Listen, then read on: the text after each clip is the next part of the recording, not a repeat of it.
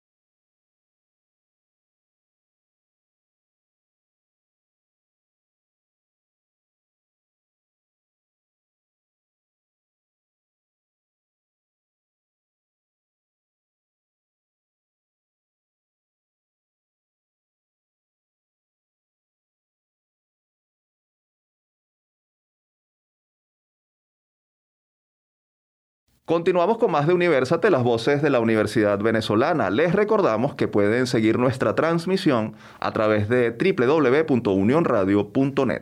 En esta parte del programa vamos a tratar el tema fronterizo con Colombia y cómo el cierre de estos espacios perjudica el normal desenvolvimiento de la población de ambas regiones. Esto a la luz de lo que opina la Academia Venezolana. Atentos a lo que viene a continuación. Lupa Universate.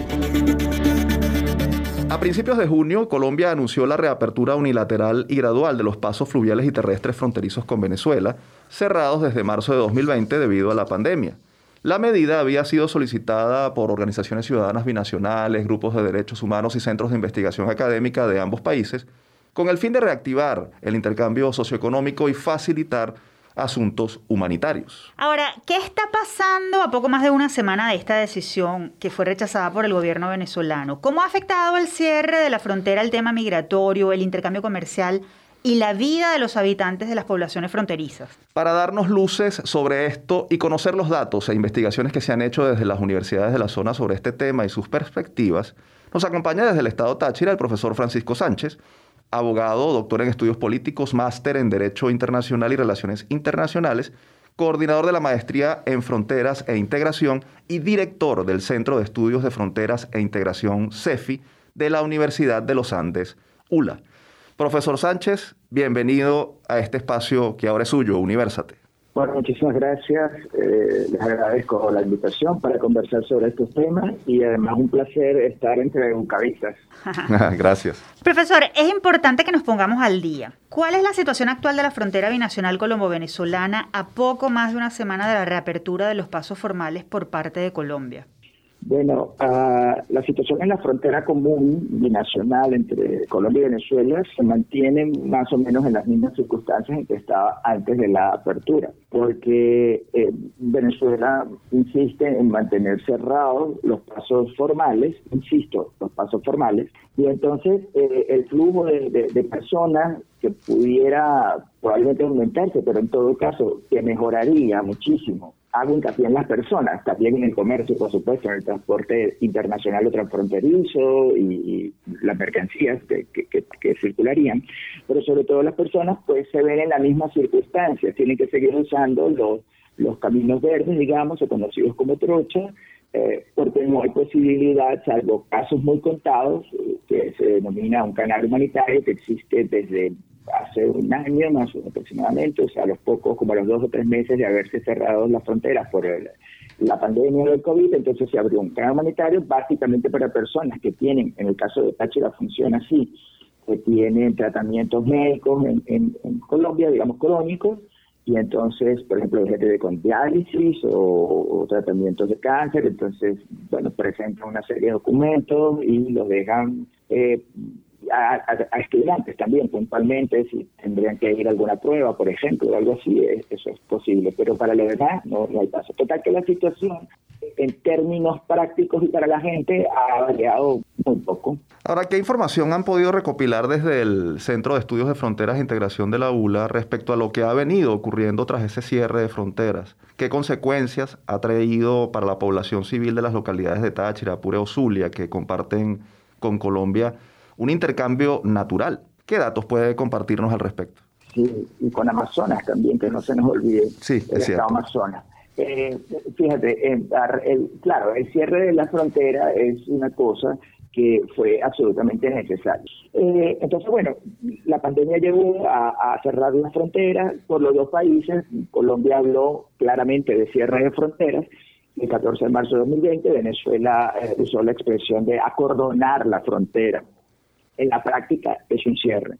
Eh, pero claro, a, a, llegado a estas alturas, un año y tanto después, conoci conociendo cuáles son los protocolos que se pudieran seguir, pero además, eh, por la reactivación poco a poco que ha tenido la economía colombiana desde septiembre del 2020, entonces, el, el, nuevamente el tránsito de personas ha venido au, aumentando. Eh, el promedio son unas 500 personas al día. Ayer había una cifra en, en, en un medio local que, que señalaba que al terminal de San Antonio del Táchira habían arribado 2.000 personas.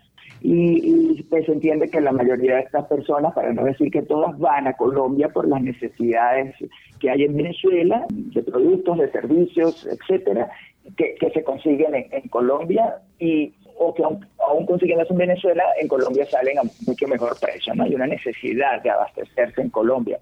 Entonces, este, pero claro, Insisto, el cierre de fronteras ha, traído una situación muy difícil, sobre todo para las personas, porque las personas se ven abocadas a pasar por estas trochas. Las trochas están dominadas por grupos irregulares, por funcionarios corruptos, por bandas transnacionales de delito, eh, en términos de narcotráfico, en términos de trata de personas, eh, de movimientos insurgentes, y eso es absolutamente peligrosísimo para las personas, como cualquiera puede entender. Además de que en el caso de Táchira, en el cruce que es, eh, eh, digamos, entre las poblaciones de San Antonio y Ureña, que es el más transitado, aproximadamente unas 39 trochas hay en este tramo, ¿no? O pasos informales. Eh, pues está el río Táchira, y el río Táchira es un afluente que, como todos, cuando es época de sequía parece manso, y cuando en la época de lluvia que estamos ahora es terrible. De hecho, han, personas. Sí, sí, sí, exactamente. Entiendo.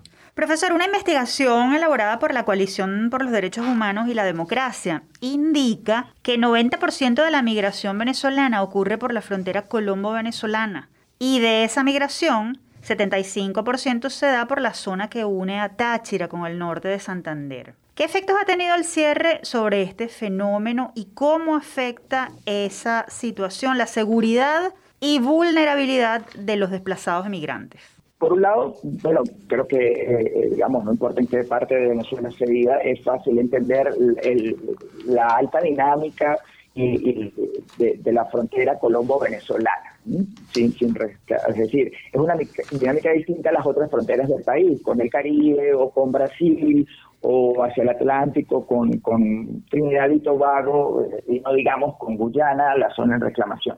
Entonces, aquí la dinámica es muy intensa, es, verdad que hay matices, de, acuerdo a los diferentes, digamos, como segmentos que se pueden identificar a todo lo largo de la frontera, no es lo mismo Zulia con la Guajira colombiana, que Táchira con norte de Santander, que Apure con Arauca o Amazonas con, con sus departamentos vecinos. Pero a, el asunto es que esta, esta frontera, que es muchísimo más activa que cualquier otra, hace, posible, además conecta, por ejemplo, en Táchira con una ciudad como Cúcuta. Cúcuta es una ciudad importante en Colombia, es en, poblaciones aproximadamente la, la séptima ciudad de Colombia. En todo caso, este, tiene un aeropuerto importante, incluso con vuelos internacionales, tiene terminales de, de, transporte terrestre, y entonces eso hace, por ejemplo, que toda la gente que quiere eh, emigrar hacia otras partes, en Sudamérica básicamente, pero hacia otras partes, debido a los problemas en Venezuela con la aviación comercial, etcétera, transiten por aquí. este, también los que van a Colombia, sí, salvo que vaya la gente a puntos específicos al norte de Colombia, todo el mundo va a pasar por aquí. Además, la infraestructura de carreteras, por muy en condiciones deplorables que esté, pues hay una red de carreteras que lleva justo a la frontera, hay dos puentes internacionales, bueno, en realidad tres, aunque uno nunca se abierta al, al público, al tránsito. Entonces, esa realidad existe. Por aquí sigue pasando eh, eh, ese volumen de personas, 76% del 90% que a su vez de toda la migración colombiana, perdón, venezolana transitado por aquí. Estamos hablando de alrededor de 4 millones de personas, o sea, que quede claro de qué estamos hablando.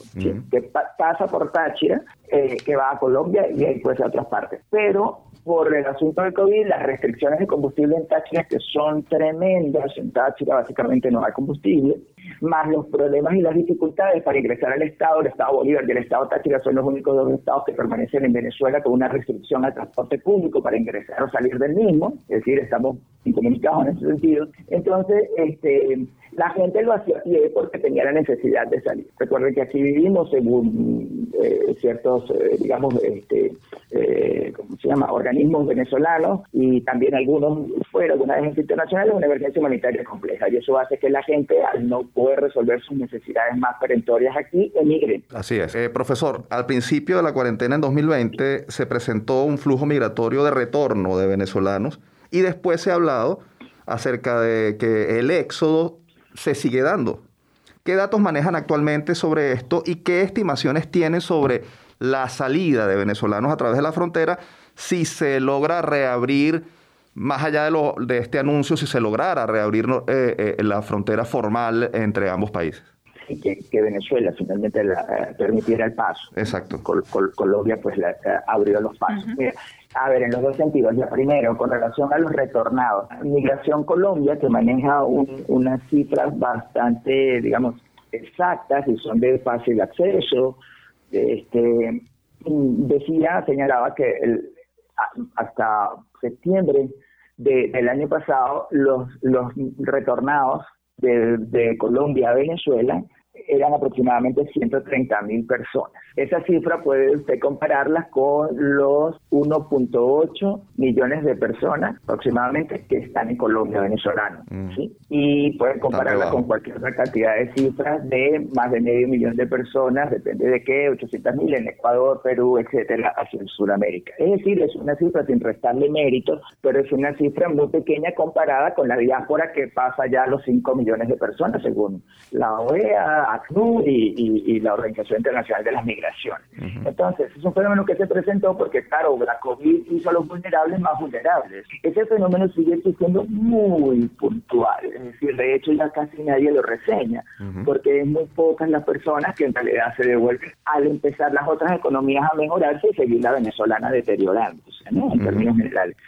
Al revés, eh, como le decía tal vez un poco al principio, se estima que hay unas 500, 600 personas diarias que transitan por esta frontera, por lo menos, aquí mm. entre Táchira y el norte de Santander. Ya le decía que ayer habían arribado 2.000 personas al terminal de San Antonio del Táchira, que es el que conecta directamente con, con Colombia. La estimación de lo que viene nadie lo puede prever, es decir, na, na, nadie, nadie puede señalar una cifra exacta, sería más irresponsable.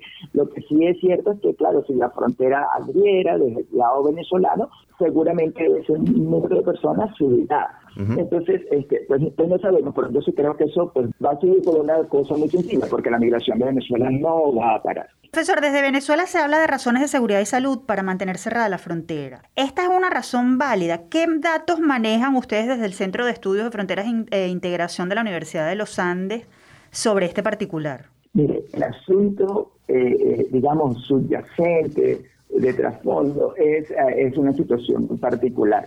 Eh, Venezuela y Colombia tienen en, en, en, cabeza del presidente Duque y de Nicolás Maduro el, las relaciones formales, diplomáticas y consulares rotas. No hay ningún tipo de relación. Pero no solo no hay relaciones, no hay ningún tipo de comunicación, apenas hay noticias de alguna reunión, así como no, de, pero sobre todo de funcionarios de un nivel, uno diría medio, regional. Aquí en Táchira y Norte de Santander han habido algunas reuniones entre el gobernador del Norte de Santander y, y autoridades eh, venezolanas con la idea de restablecer el paso entre los dos países, eh, formal, quiero decir. Pero entiendan la dificultad en cualquier, digamos, en el marco de, relaciones internacionales entre países, cómo poder entenderse si todos los canales están rotos. Esto, ha sido muy, muy difícil. Entonces, en la medida en que los gobiernos, por sus pareceres y diferencias entre unos y, y otros, cada uno alega lo que bien quiera alegar, pero que no haya un mínimo de coordinación en temas de seguridad. Estamos viendo lo que está pasando en Apure, que afecta directamente a Arauca, porque como es una frase muy común. Uh -huh. Pero lo que pasa en Venezuela afecta a Colombia y lo que pasa a Colombia afecta en Venezuela. Entonces, eh, si no hay un mínimo de coordinación en temas de seguridad, en temas de salud, en este caso, de, de, alguna serie de protocolos, de manera que las personas puedan pasar, también las mercancías, por supuesto, los, los, los camiones, etcétera, este, este, con mayor cuidado. Tenemos disponibles, en esta zona solamente tenemos disponibles tres puentes, la, y cuando digo zona me refiero a un área entre San Antonio del Táchira y Ureña que tiene tres puentes internacionales. Mm. O sea que hay formas y maneras de dirigir el flujo tanto de mercancías, de camiones, como de personas, de claro. tal manera que, que, que, se pueda manejar mejor, que no haya necesidad de que haya una enorme concentración o que ni siquiera, mira, ni siquiera, o sea, puede manejarse de tal manera que las personas no tendrían que encontrarse yendo y viniendo, porque las personas pudieran ir muy bien por un puente y regresar por el otro. Mm. Entiendo. Sí, un poco de orden, ¿no? Entonces, pues lo otro, sí, un poco de orden y voluntad política, ¿no? Aglomeraciones. Exacto. Sí, claro, se necesita muchísima voluntad política. La sociedad civil ha clamado siempre por esto de un lado y otro, tanto un poco nacionalmente, pero entenderán que sobre todo la sociedad civil de, de la eh, zona de frontera, de la frontera común en todos los estados y departamentos, tiene desde siempre clamando, es más, desde el año 2015, cuando el gobierno decidió eh, unilateralmente en Venezuela cerrar los pasos formales, porque los pasos formales están cerrados desde allí, no están cerrados desde la pandemia, desde la pandemia solamente. La pandemia fue una incidencia más grave, ¿no?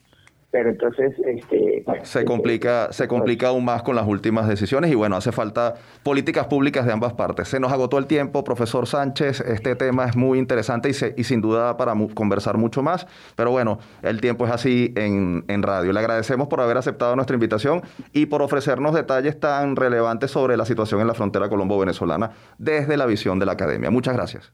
Gracias y que estén bien. Muy amables Ustedes escuchaban al profesor Francisco Sánchez, él es director del Centro de Estudios de Fronteras e Integración CEFI de la Universidad de los Andes, ULA. Nosotros seguimos con más de Universate, las voces de la Universidad Venezolana. Les recordamos que si desean dar a conocer su investigación, proyecto, iniciativa o logro, pueden escribirnos a arroba Universate Radio en redes sociales o al correo producciónuniversate.gmail.com. Tamara, ¿qué nos toca ahora? Bueno, Efraín, ahora del Táchira nos vamos a ir a Mérida para cerrar nuestro programa con un tema fresco que además nos llena mucho orgullo porque pone en evidencia que nuestros estudiantes universitarios siguen dejando en alto el nombre de nuestro país y de las universidades venezolanas, en este caso a través de la música. Así que invitemos a nuestra audiencia a quedarse con nosotros y a escuchar lo que traemos a continuación. Generación 2020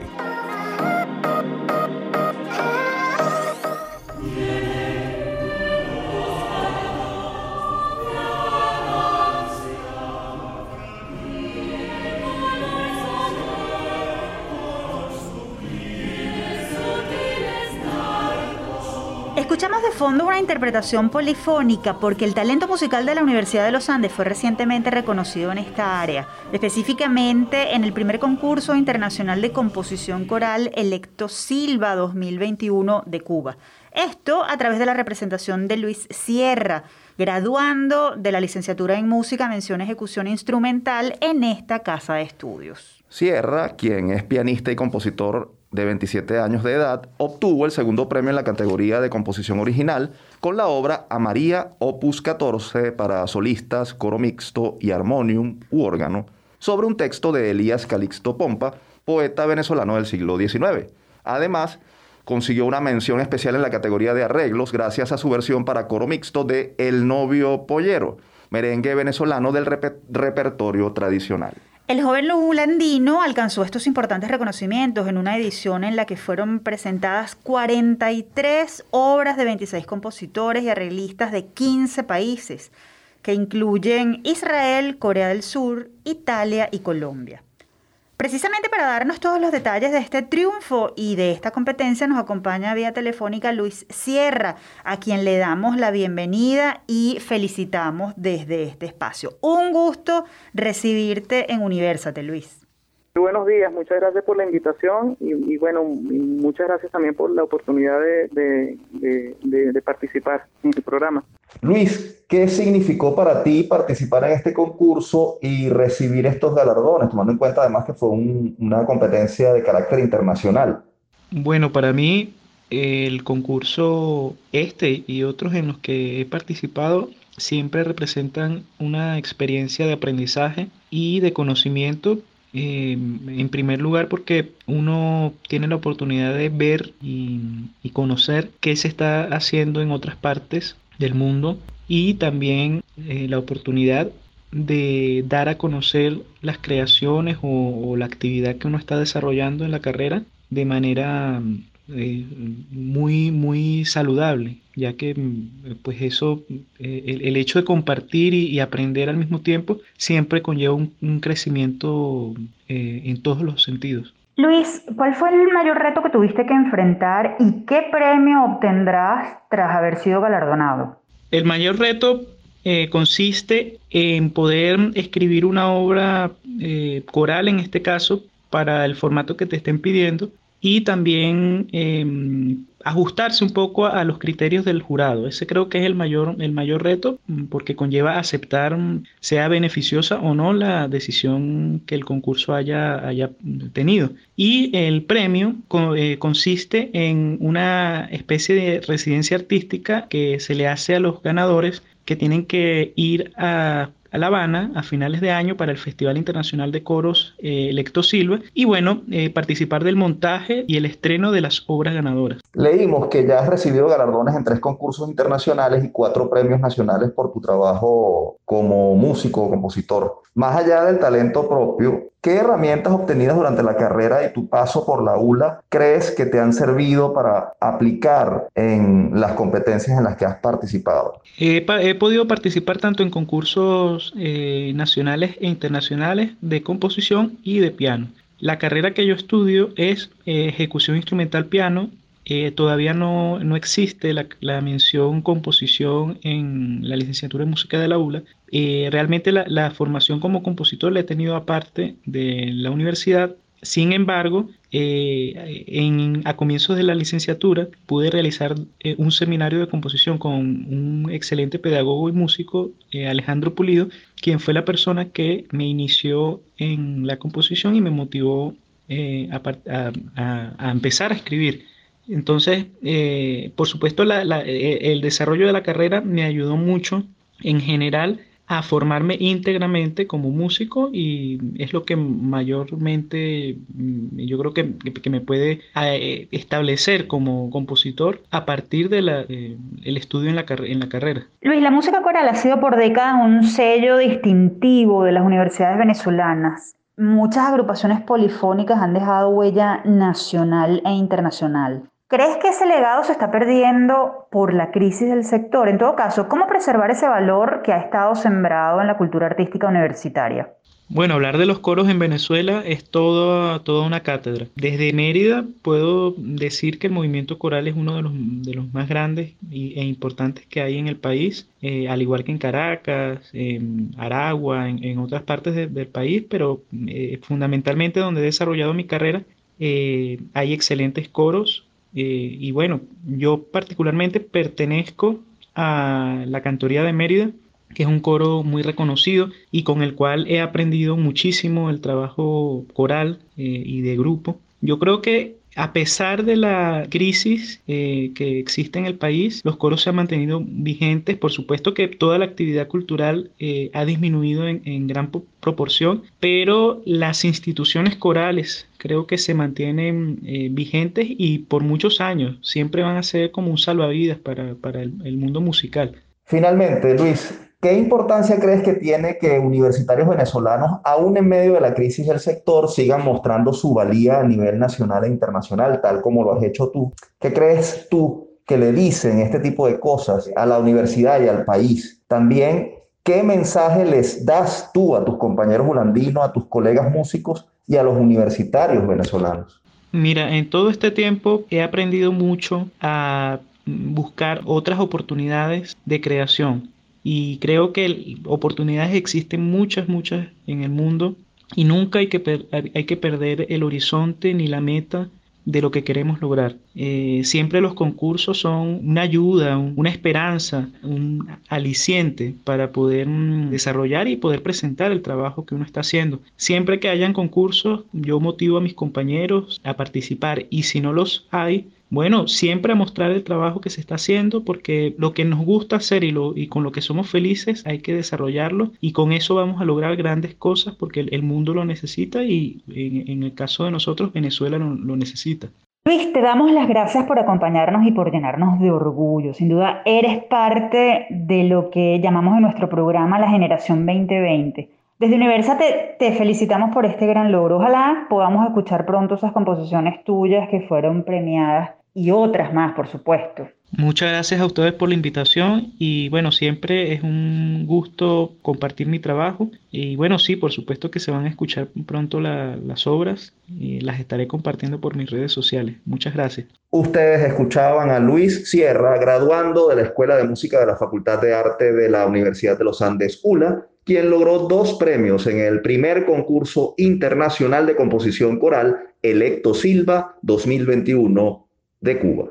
Momento de despedir nuestro programa, pero antes vamos a compartir con ustedes nuestra acostumbrada frase. Esta semana, por cierto, de un ilustre académico andino.